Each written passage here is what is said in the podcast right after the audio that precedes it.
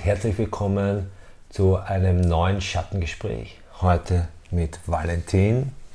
Ich freue mich sehr, dass ich hier sein darf. Ja. Valentin, wir haben uns ja vor eineinhalb Jahren circa kennengelernt und mhm. da hast du mir von einem Zustand erzählt, der sehr unangenehm war in deinem Leben und das ist jetzt gerade so dabei, sich zu ändern. Was, was war denn das, was da vor eineinhalb Jahren dich so gestört hat in deinem Umfeld, in deinem Arbeitsalltag? Hm. Ja, ich war gefangen in einem goldenen Käfig, den ich mir selbst gebaut habe, kann man sagen, mhm. durch gesellschaftliche Vorgaben, durch elterliche Vorgaben, durch berufliche Vorgaben und ich habe nicht mehr wirklich gewusst, wer bin ich überhaupt, was will ich überhaupt, wo will ich hin. Ich habe mich nicht mehr gescheit gespürt und ich war einfach nicht bei mir selbst und ich habe Probleme gehabt in der Arbeit. Ich wollte nicht in der Arbeit sein. Ich war in einer Arbeit, wo ich schon drei Jahre drinnen war zu diesem mhm. Zeitpunkt. Obwohl ich eigentlich schon vier Monate gespürt habe, wie ich in der Arbeit drinnen war, okay, eigentlich passt dieser Beruf nicht, ich will was anderes machen. Was ist das für ein Beruf gewesen? Das war ein Fahrschullehrerjob. Ja, ich mhm. war in der Fahrschule tätig, ich habe die Vorträge gehalten, ich bin im Auto drinnen gesessen und bin den ganzen Tag im Auto gesessen und gefahren das Schöne war, okay, ich habe mit den, mit den jungen Menschen reden können, das war super, das war wirklich schön, aber ich habe, wie, wie gesagt, nach vier Monaten gespürt, dass das nicht das Richtige für mich ist und ich einfach raus wollte. Ich war sehr eingesperrt in diesem aber haben das die Leute im Außen gemerkt, so wie ich dich kennengelernt habe? Hm. Du, du warst also so sympathisch, good looking guy, nett, in einer Beziehung guten Job, sportlich. Also mhm. nach außen hin hat ja alles gepasst. Ja, ja. Das war auch. Ich habe mich selbst in diese positive Aura umgeben und ich habe unbedingt diese Positivität haben wollen und ich habe diese Positivität aufgesetzt. Ich war nach außen der, der Strahlemann und alles gut, alles happy, aber innerlich ist mir überhaupt nicht gut gegangen. Wo, ja, wir sind beim Schattengespräch, wo ich mir auch teilweise dachte, okay, jetzt, jetzt fahre ich irgendwo in den Gegenverkehr hinüber und, und, mhm. und bringe mich dadurch um. Das, das waren solche Gedanken, die ich gehabt habe, weil ich einfach total also unzufrieden war. So arg, also auch mit Suizid, suizidalen Fantasien gespielt. Ja, ja, ja. Also ich habe wirklich während der Autofahrt gedacht, boah, ich, ich pack's jetzt überhaupt nicht mehr, ich will nicht mehr da reinfahren, ich, ich kann nicht in die Arbeit fahren und habe mir gedacht, okay, jetzt, jetzt ziehe ich in den Gegenverkehr rüber und mhm dass, dass das Ganze vorbei ist. Und ja. das, das war eine harte Phase. Und warum bist du dann so lange in diesem Käfig oder zum Beispiel bei diesem Job geblieben, wenn mhm. dich der so nach unten gezogen hat? Mhm. Ja, das waren die. Ein großer Anteil daran haben auch meine Eltern. Sie haben gesagt, na, ich muss in einem Job drinnen sein. Und das ist wichtig, dass man in einem Job drinnen ist, dass man Geld verdient und, und sein Leben so aufbaut und ich kann nicht einfach wieder rausgehen, weil ich davor auch in einem Studium wieder, wieder rausgegangen bin und nicht abgeschlossen habe. Mhm. Und Was für ein Studium war das? Das war, es waren zwei Studien. Das, das letzte Studium war Wirtschaftsberatung ja. an einer FH und das erste Studium war an der FH Joanneum Automotive Engineering heißt das, also mit Fahrzeugtechnik hat das sehr viel zu tun gehabt. Das heißt, jetzt hast du schon zwei das heißt, Studien abgebrochen, ja. jetzt geht es nicht, dass du den Job schon wieder abbrichst, sonst bist du nur Nein. der Abbrecher. Genau, da bin ich der durchgehende Abbrecher. Mhm. Ich mache was, fange an und immer nach einem Jahr was, fuck, was vorbei und hat nicht funktioniert. Mhm. Ne? Und mit der Fahrschule habe ich es schon nach vier Monaten gespürt, dass es nicht passt hat. Und dann habe ich mir auch selbst gesagt, nein, ich muss das jetzt durchziehen, ich muss mal was machen, länger als ein Jahr und bin dadurch drinnen geblieben. Aber im Endeffekt war das eine Fehlentscheidung von mir, weil bis zum Schluss, vier Jahre war ich drinnen, mhm. habe ich das Gefühl gehabt. Ja. Und nach vier Jahren habe ich gesagt, aus. Mhm. Ja. Warum ähm, bist du jetzt dazwischen. endgültig rausgegangen? Ja, viel Arbeit dazwischen gewesen. Ja. Eben das Höllenretreat haben wir gemeinsam gemacht, mhm. Schattenseminare, immer wieder Gespräche miteinander ja. geführt. Ähm, Weiterentwicklung auch von mir selbst. Was will ich eigentlich? Erwachsen bin ich geworden. Ich habe meine eigenen Gedanken wieder gespürt und habe diese Gedanken auch umsetzen können. Ja. Durch meine Eltern bin ich auch ein bisschen in den Käfig drinnen gehalten geworden und sie haben gesagt, das, ist, das muss so sein, das muss so sein, du musst in den Job drinnen sein mhm. oder such dir irgendeinen anderen Job, bevor du rausgehst. Aber ich habe einfach keine Energie dafür gehabt, weil ja. der Job so viel Energie gezogen hat. Mhm. Als Therapeut erlebe ich das ja jetzt relativ häufig, dass Menschen zu mir kommen, die nach außen hin eigentlich sehr glücklich oder perfekt ist der falsche Ausdruck, aber wo es so ausschaut, das wird alles passen. Mhm. Also sind im Studio gut unterwegs, haben vielleicht schon einen Job, schauen gut aus, sind durchtrainiert, haben Freundin oder können zumindest Frauen aufreißen und die sind zutiefst unglücklich. Mhm. Und die stecken in diesen goldenen Käfig, wie du es auch genannt hast. Mhm.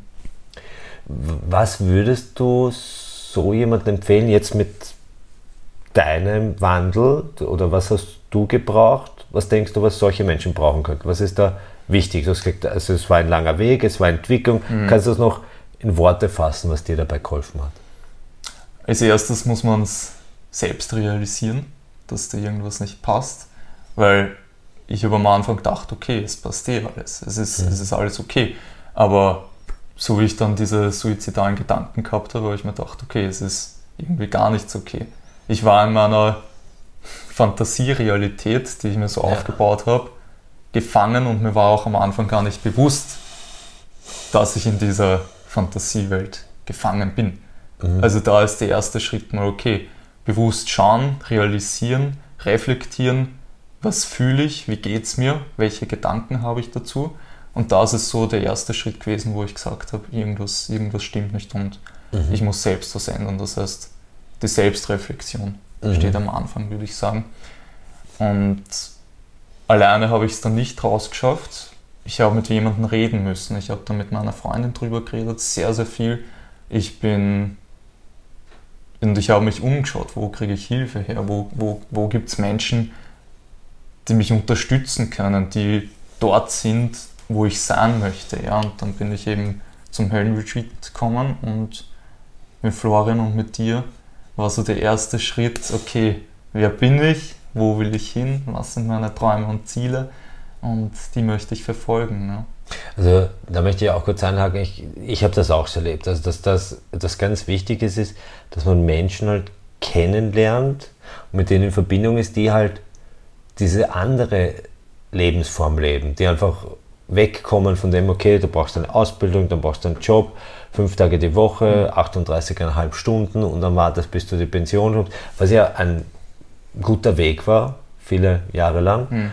Aber wenn man selber spürt, ich suche nach was anderem, dann ist es halt wichtig, nicht auf der Wirtschaftsuni zu stecken und mit den anderen oberflächlichen mhm. Typen um die Wette eifern, wer mehr kriegt oder wer mehr kann, sondern wirklich Leute zu treffen, und wirklich treffen. Also es ist auch cool, sich Podcast anzuhören, wenn jetzt jemand den Podcast hat, aber dann wirklich in den Kontakt kommen und ja. merken, bei mir war das halt mein Boxtrainer, der so ein Mentor war für mich, der einfach gezeigt hat, du kannst im Leben auch noch ganz andere Dinge umsetzen und der hat ein ganz anderes Lebenskonzept gehabt wie, mhm. wie mein Vater, der halt eher so dieses traditionelle Lebensbild gehabt hat. Und das, glaube ich, ist wichtig. Also wirklich so ein Umfeld schaffen, die auch offen sind, die auch sagen, hey, da gibt es mehrere Möglichkeiten. Mhm. Auf jeden Fall. Und ich habe das eben nicht gehabt, dieses Umfeld. Ich war in einem Umfeld mit meinen Eltern, mit meinen Freunden, wo einfach der Weg so vorgegeben war, okay, du machst die Schule, du studierst und dann findest du eine gute Arbeit, wo du richtig reinackerst, am besten 60 Stunden. Dann kriegst du auch eine tolle Frau. Also ja, wenn du das alles hast, weil dann genau. bist du auch wert, dass du eine tolle ja. Frau kriegst. Dann ist man erstens viel wert, dann hat man viel Geld und dann bekommt man auch eine wunderschöne Frau, ein großes Haus und so weiter. Das, das ist so diese Vorstellung. Ist auch okay, wenn es einem gefällt, wenn man das haben möchte. Ja. Ja. Aber wenn man hier hineinschlittert und eigentlich hineingedrückt wird in diesen Weg und man spürt, es ist nicht der richtige Weg, dieser, dieser große ausgetretene Pfad, so sehe ich das immer, dann, dann fühlt man sich da richtig scheiße, kann ich sagen. Ja. Mhm. Das ist, ich habe das ehrlich gesagt schon als Kind immer wieder gespürt, okay, irgendwas passt nicht, ich fühle mich da nicht wohl und irgendwas stimmt nicht. Dadurch bin ich dann auch in die Sucht hineingekommen, weil ich irgendwie einen Ausweg finden musste. Was für eine Sucht? Naja, ich habe sehr viel ferngeschaut, bis, bis um drei, vier in der Früh immer mhm. wieder. Und dann, wie ich so mittleres Teenageralter war, ist dann auch eine Pornografiesucht gekommen. Ich habe es am Anfang nicht so gesehen als Pornografiesucht, aber es hat sich entwickelt. Am Anfang war es einfach nur oh, schauen, was es da gibt, aber es hat sich dann als Sucht entwickelt, zu einer Sucht entwickelt, mhm. ja. ja. Und das habe ich jetzt erst gemerkt, also vor einigen Jahren erst gemerkt, dass das wirklich eine Sucht ist und ich mhm. da immer wieder hineinfalle, wenn irgendwo schwierige Situationen sind. Ja. Und wie gehst du jetzt damit, über so etwas zu reden? Weil ich mache diese Schattengespräche jetzt auch schon seit halben Jahr, dreiviertel Jahr. Und da muss ich schon feststellen, es gibt Leute, die, da führe ich das Interview und dann erzählen wir dir zum Beispiel, ja, da ist jemand gestorben, mein Bruder. Und dann hatte ich da, habe ich halt betrunken und dann haben sie mir den Führerschein abgenommen. Und, und dann danach wollen sie, dass man das rausschneidet, weil mhm. das ist jetzt zu viel Schattenseite. Das sollen die Menschen nicht wissen. Und, und ich merke schon, also da gibt es halt, ich sag mal, die andere Generation, also so wie 30, irgendwas zwischen 25 und 500, die einfach viel härter und direkt über diese Dinge reden. Mhm.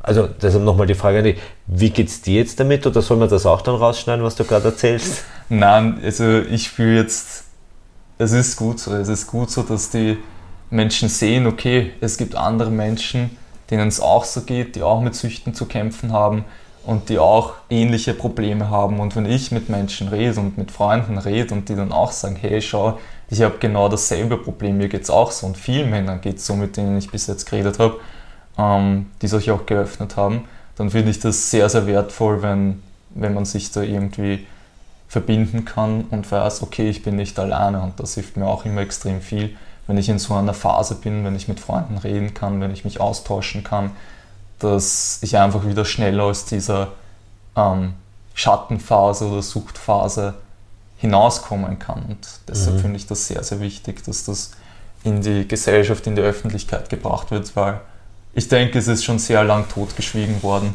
über Süchte zu reden und man muss endlich Absolut. drüber reden. Und dann, was ich auch im Kopf habe, ist, okay, was ist, wenn jetzt meine Eltern diesen Podcast hören? Ja? Das nächste. Was ist dann? Wie stehen sie dazu? Ja? Und ja. da habe ich auch in meinen Gedanken drin, boah, okay, ist schon ein großer Schritt. Ich habe mit ihnen noch nicht drüber geredet. Ja. Und wenn sie das im Podcast hören, dann hören sie das eben. Aber es muss auch mal gesagt werden, auch zwischen den Eltern, weil dann steht immer etwas dazwischen und das ist nicht gut. Ja. Wenn was dazwischen steht, dann kann man sich nie wirklich öffnen. Und ich versuche mich einfach voll zu öffnen, weil wenn ich drüber reden kann, dann geht es mir auch wieder besser und ich weiß, okay, es ist okay, wie ich bin, mhm. was ich mache und man kann damit arbeiten und wieder schneller rauskommen. Ja, ja du bist schon einer der mutigsten Personen, die ich diesbezüglich kenne, wenn es darum geht, um seine Schattenseiten zu reden. Das hat mich auch sehr oft inspiriert schon. Auch der Florian hat mich da inspiriert, so über Schwächen zu reden, weil ich immer auch aus einem Milieu komme, wo man über Schwächen nicht redet. Indianer kennt keinen Schmerz. Mhm. Und, und ich denke, es ist schon gut, auch sich seine Schmerz, also die Schmerz zu kontrollieren können und zu sagen, okay, ich kann meine Schmerzgrenze hinaussetzen, wenn es jetzt für einen gewissen Zustand ist, weil nicht Eisbaden geht, dass ich das mal aushalte für zwei Minuten und dann verwandelt sich Also so für eine gewisse Zeit. Aber mhm. so wirklich Lebenslügen zu leben, wenn man sagt, ja, ich traue mich über gewisse Dinge nicht reden, die ich halt mein Leben lang mache und kommt dann wirklich in ein tiefes Problem an, das ist sicher nicht die Lösung. Und deshalb glaube ich, ist es absolut wichtig, eben so ein Schattengespräch als Podcast zu führen. Und herzlichen Dank nochmal, dass du da auch so offen und ehrlich über diese Sucht reden kannst. Sehr gerne. Wie ich finde auch allgemein, ja. Entschuldigung, in der Gesellschaft allgemein sollte viel mehr darüber geredet werden. Also auch wenn es jetzt nicht um Pornosucht geht, dass jeder hat vielleicht irgendwo Süchte, äh, mit denen man konfrontiert ist. Und ich finde es sehr, sehr gut, wenn man offen darüber reden kann und das auch mhm. nicht wirklich als Schwäche sieht, sondern dass es Stärke nutzt, darüber zu reden und während man darüber redet, kann man ja noch mehr Stärke daraus gewinnen. Weil man, man, man zeigt sich offen, wie ja. man ist, seine Stärken und seine Schwächen. Und das gibt einem dann wieder viel mehr Stärke zurück. genau. wenn man drüber reden kann. Was hast du noch für Schattenseiten? Also das eine wird diese Pornosicht. Mhm. Was gibt es noch für Süchte? Fernsehsucht. Fernsehsucht, ja, das, das ist eine Kombination. Also wenn ich mal in die Pornosucht reingebe, dann kommt gleich das Fernsehen und auch das Social Media Scrollen auf Instagram ja. und so weiter. Ja, das ist, das würde ich in eine Gruppe hineinbeziehen. Mhm. Ja. Wenn es in einem von den Bereichen startet, ja. dann gebe ich sofort in die anderen zwei auch hinein. Ja. Mhm. Das, das hängt leider zusammen und da tue ich mir auch schwer, wenn ich dann rauskomme, wieder wirklich produktiv auf Instagram unterwegs zu sein, weil ich mir denke, boah, ich will nicht schon wieder hineinklicken in das. Ja. dann ist es für mich wieder schwierig, die Stories zu machen, aber ja. Aber gibt es noch eine Schattenseite von dir? Eine Schattenseite. Hm.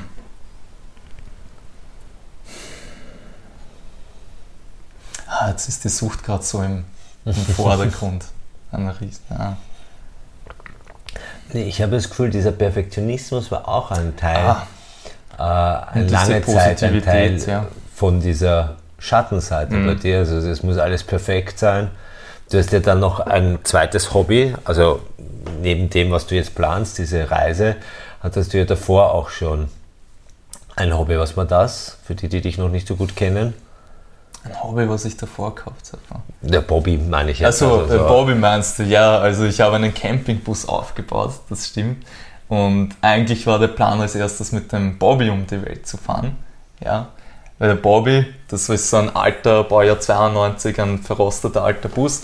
Und ich habe den eben hergerichtet und restauriert. Die Schweller, die waren komplett auseinandergerostet. In der Fahrerkabine waren einzelne Bleche komplett ausgeschnitten und mhm. ich habe den komplett restauriert. Und ja, da hast du vollkommen recht.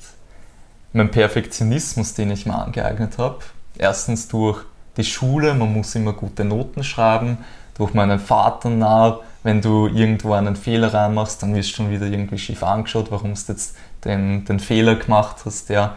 Und da hat sich in mir so ein starker Perfektionismus entwickelt, wo ich mir selbst auch immer im Weg gestanden bin und, und auch viel nicht, nicht weitergebracht habe, beziehungsweise fertiggebracht habe, weil ich eben in dieser Perfektionsspirale auch drinnen war. Und beim Bobby war das genauso. Ich wollte, dass die Bleche perfekt reinpassen, dass man nicht sieht, dass da irgendjemand drüber geschweißt hat.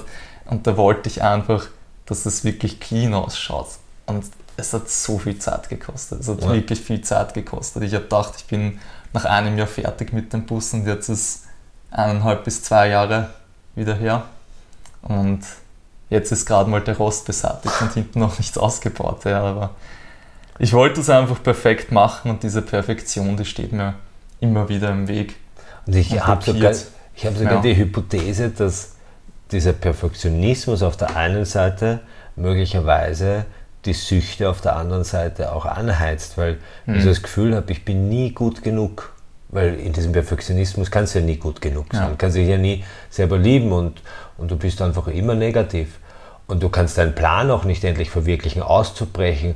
Und um diesen Druck dann abzubauen, mhm kann man einfach, wenn es finster ist und dunkel ist, da gönnt man sich dann einfach wieder. Da macht man was zum Druckabbau. Mhm. Der eine zündet sich halt die ganze, jeden Tag sieben Joints an, wer andere masturbiert halt, der nächste macht wieder irgendwas mhm. anderes. Aber meistens ist es so ein, ja, ein Perfektionismus, ein Bild, den wir hinterherlaufen wollen.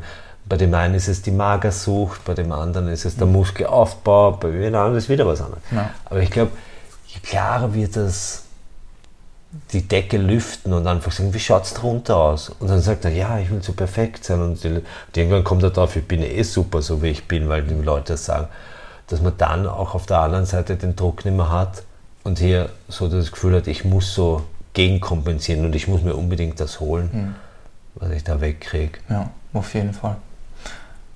Da fällt mir auch wieder an, dieser Perfektionismus wird leider immer wieder angestachelt ich habe jetzt eben dieses große Projekt und ich bin total glücklich und stolz über dieses Projekt, weil das ist so mein Traum.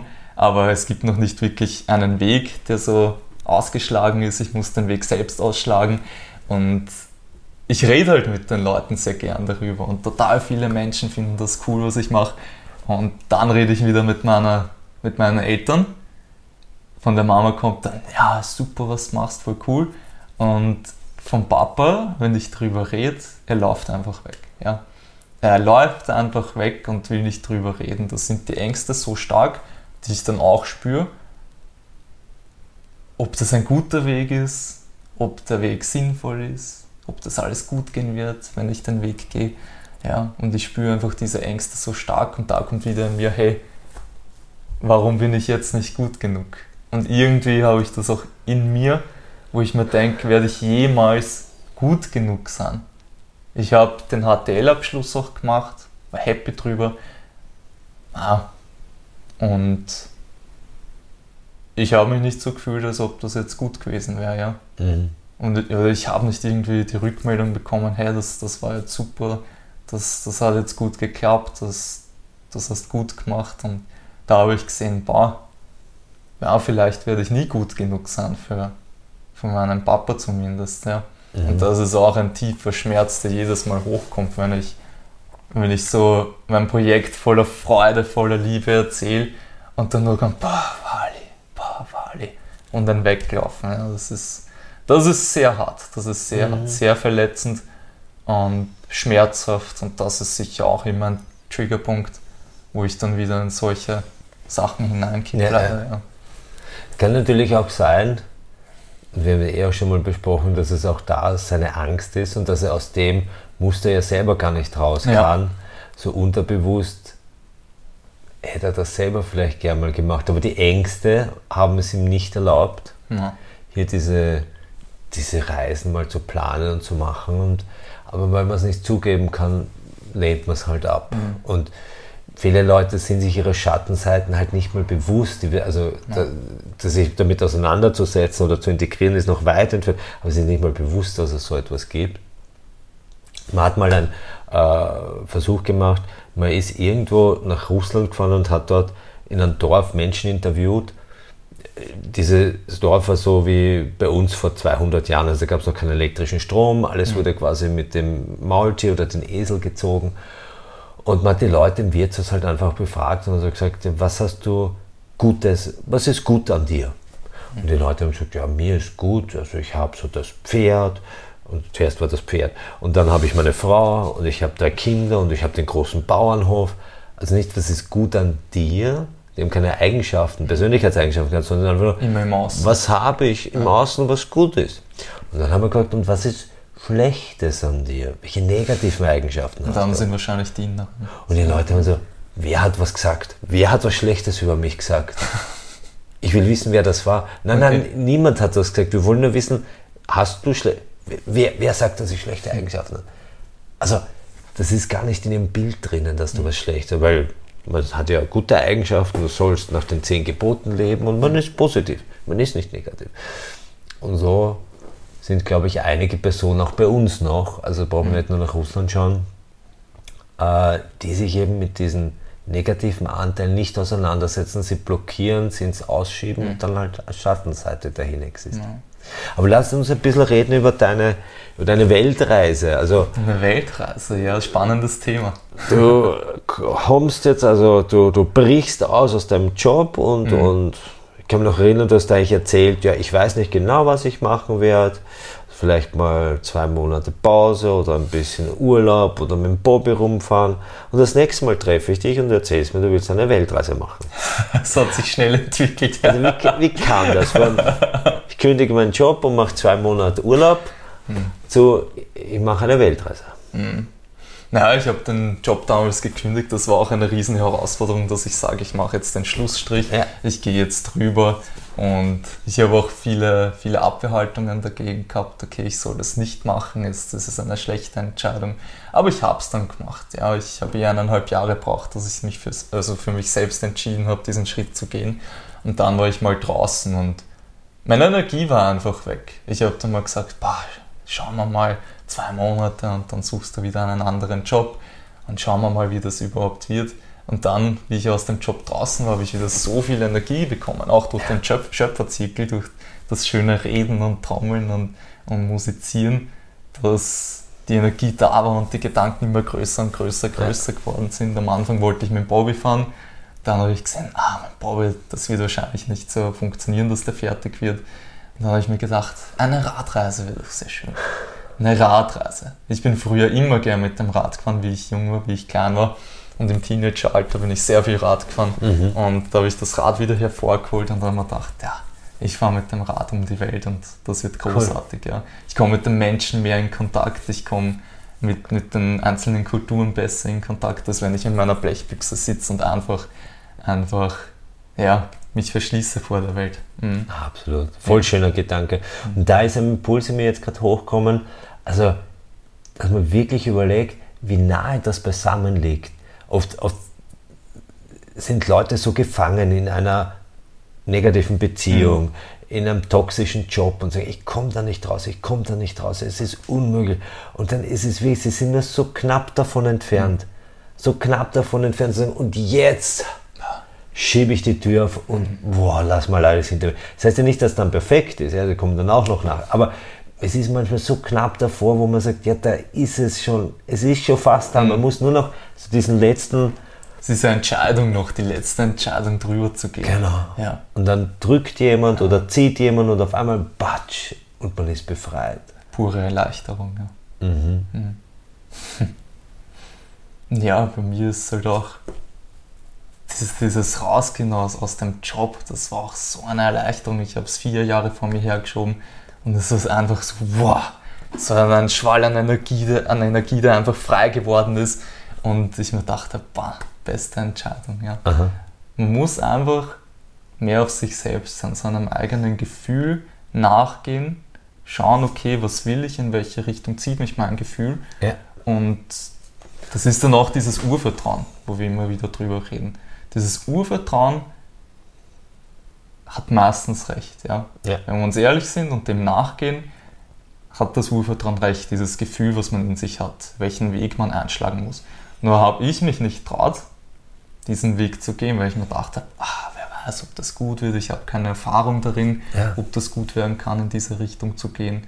Aber jedes Mal, wenn man dieser Intuition nachgeht, kommt was Tolles dabei raus. Ja. So wie bei dir letztens mit dem, mit, mit wo, ich wo die, warst du da in, in Schladming? Wo ich zuerst in Schladming genau. war und dann überlegt habe, ich brauche einen besseren Ort, ja. weil die halten sich nicht dran, dass wir Feuer machen können. Und ja, mhm. stimmt. Und also eben dieses Urvertrauen, dass man dass man von einem bestehenden Weg abweicht und sagt, ich gehe jetzt mal da wo fremd hin und, und vertraue darauf, dass das gut wird. Deshalb mhm. ich empfehle Menschen immer wieder, wenn sie in Krisen sind, ich habe lange Zeit so mit jungen Erwachsenen gearbeitet und, und da überlegen sich oft die Eltern, der Staat, wie können wir die quasi hinbringen, dass sie wissen, was sie wollen, weil es ist, glaube ich, heute mhm. nicht so leicht zu wissen, was man will. Es gibt so viele Möglichkeiten. Es gibt so viele Möglichkeiten und, und so viel schlecht bezahlte Jobs und in den Jobs, wo so viel Druck ist, wo vor 30, 40 Jahren, egal ob es bei der ÖBB, bei der Auer, bei egal wo, es war überall ein bisschen mehr Zeit, ein bisschen mehr mhm. Spaß, ein bisschen mehr Fun, also es ist schon hart. Und ich bin immer der Meinung, lasst eure Kinder mal reisen. Mhm. Lass sie mal finden, irgendwo ja. entweder übers Bundesheer zum Ausland gehen oder über eine Ferialpraxis oder über ein Austausch, äh, Austauschjahr, aber lass sie mal woanders hingehen und dann dieses Urvertrauen entwickeln. Muss nicht jeder gleich eine Weltreise mit dem Fahrrad machen, aber, aber lass, die, lass die jungen Leute reisen oder reist auch selber. Ich kenne auch viele 40-, 50-Jährige, die irgendwie so gelangweilt sind in ihrem Leben, weil sie einfach nicht mehr bereit sind, irgendwo rauszugehen, was Neues auszuprobieren. Also dieses einfach wo neu hingehen, mhm. neue Menschen kennenlernen, neue Situationen, wo man nicht weiß, was da passiert. Ja.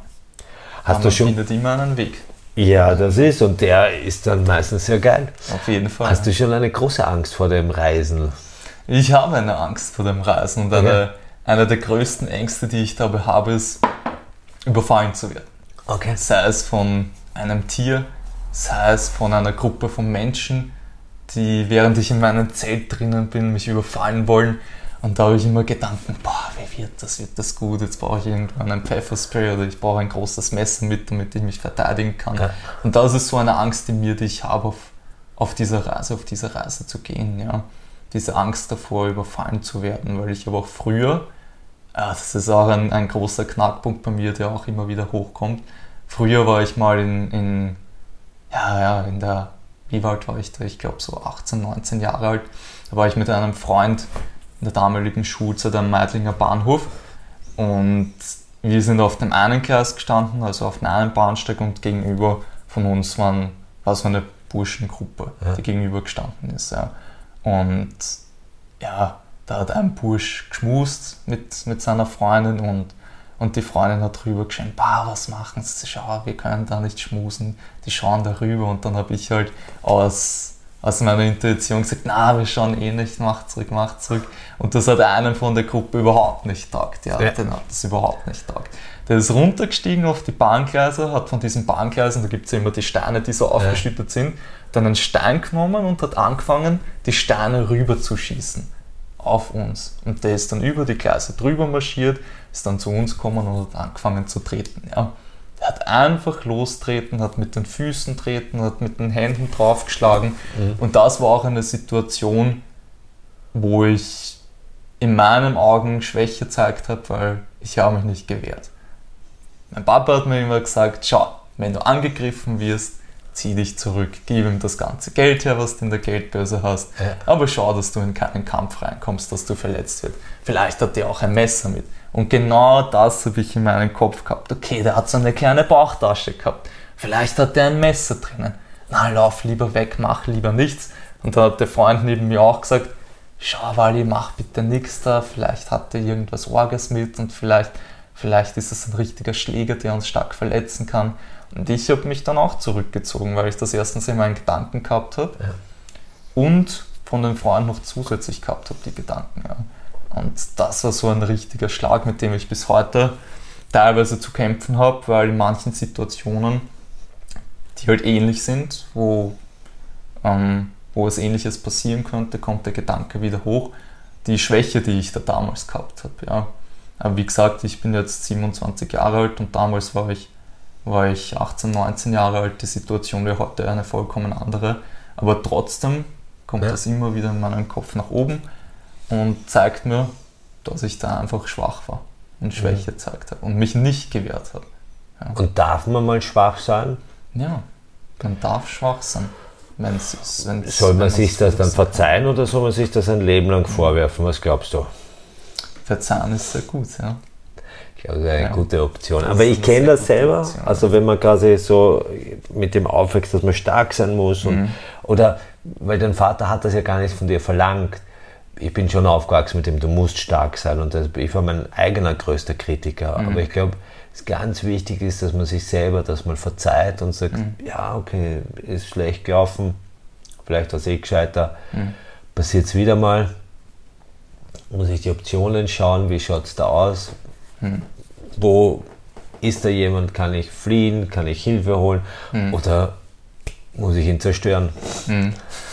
Also das ist eine Option, aber ich glaube nicht, dass es immer die gescheiteste ist, aber es ist auch eine Option und sagen, okay, da gibt es auch, auch das und, und das hast du dann in der Hand. Aber zu sagen, okay, damals habe ich einfach schlechte Entscheidungen getroffen, das ist richtig, war ängstlich ja. und hm. ich darf auch ängstlich sein, wo andere Menschen auch ängstlich sind. Hm. Das ist richtig, ja. ja. Und das bedeutet nicht, dass du immer ängstlich bist. Und mhm. ich habe dich auch schon sehr oft erlebt, wo du sehr mutig warst. Ja. Ich glaube, ich habe das bis jetzt schon gut verarbeitet, auch mit den Gesprächen, die wir gehabt haben.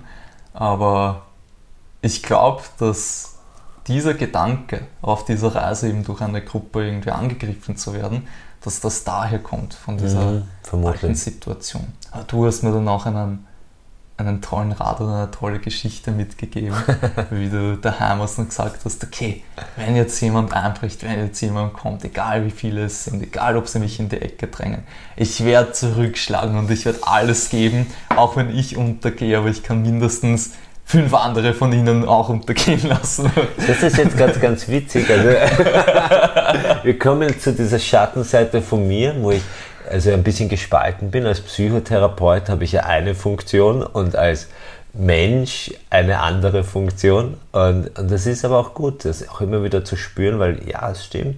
Als, oder vielleicht auch als Psychotherapeut würde ich das denn. Ich muss überlegen, wie man das machen kann.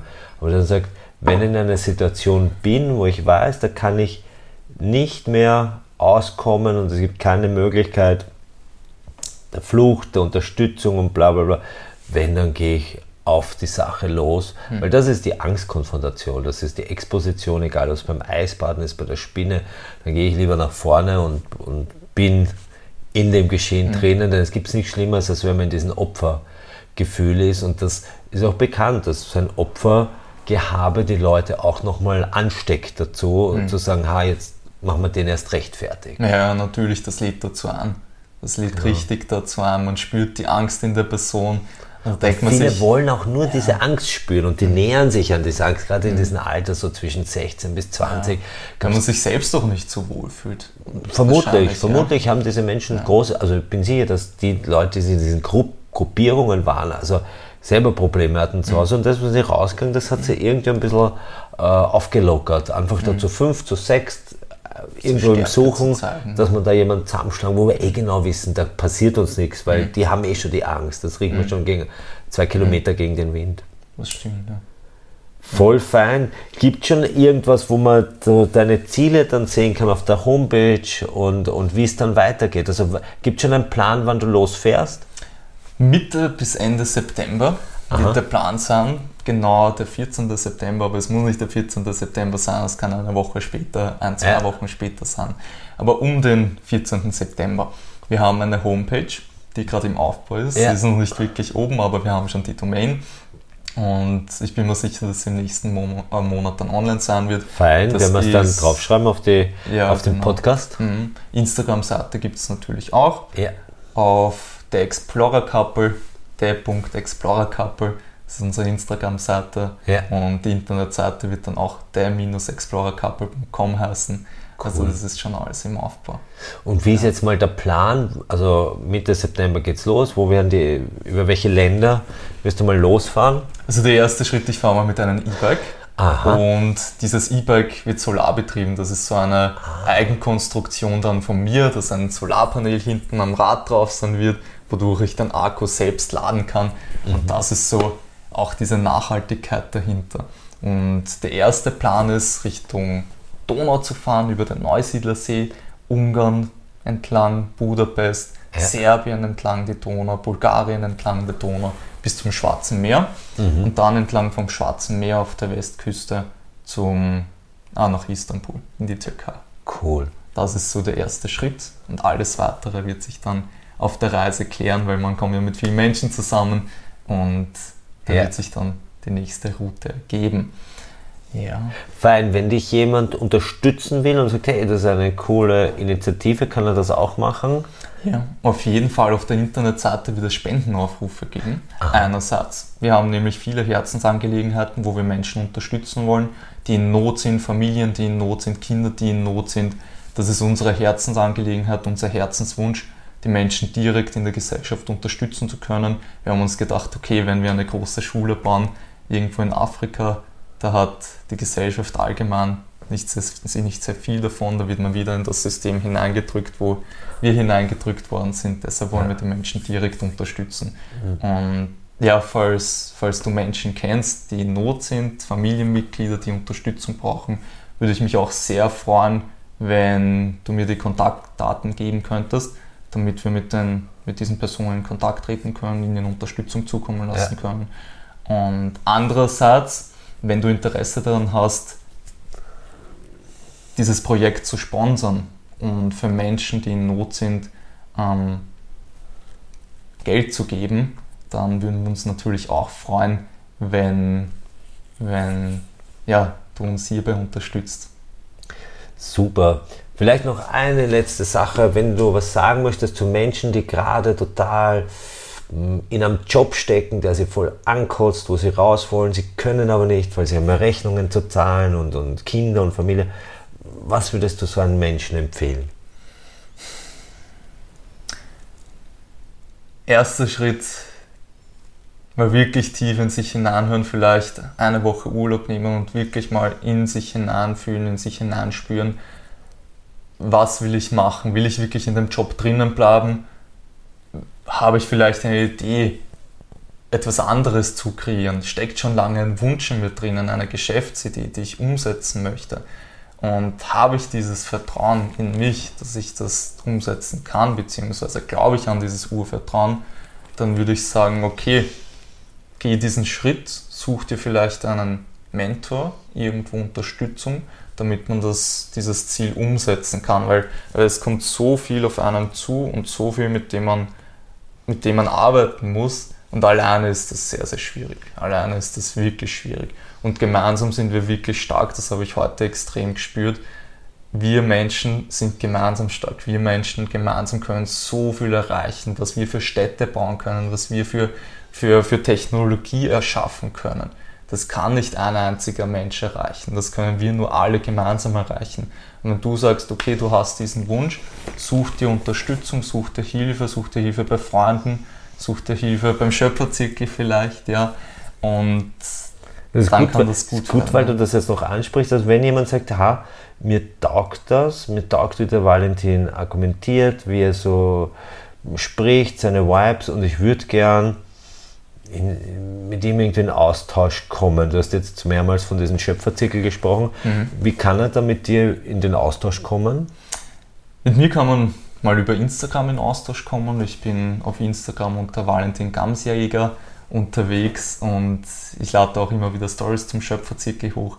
Und wenn du Lust dazu hast, einfach eine PN schreiben, eine Privatnachricht schreiben und dann können wir über diese Gruppe reden beziehungsweise dann kannst du natürlich gerne in die Gruppe. Und die Gruppe, das ist ein purer Herzensaustausch. Wir reden direkt über die Ängste, über die Schwächen, die wir haben, aber auch über die positiven Erlebnisse, die wir alle gemeinsam immer wieder haben und, und dann untereinander auch teilen. Und das pusht jedes Mal, jedes Mal, wenn ich in die Gruppe schaue und Nachrichten lese von der, von der Petra oder von dir, Chris zum Beispiel, dann, dann habe ich jedes Mal einen Energieschub und auch wenn es mir schlecht geht und ich, und ich das hineinschreiben kann und die Menschen verstehen das, das ist einfach so ein wunderschönes Gefühl.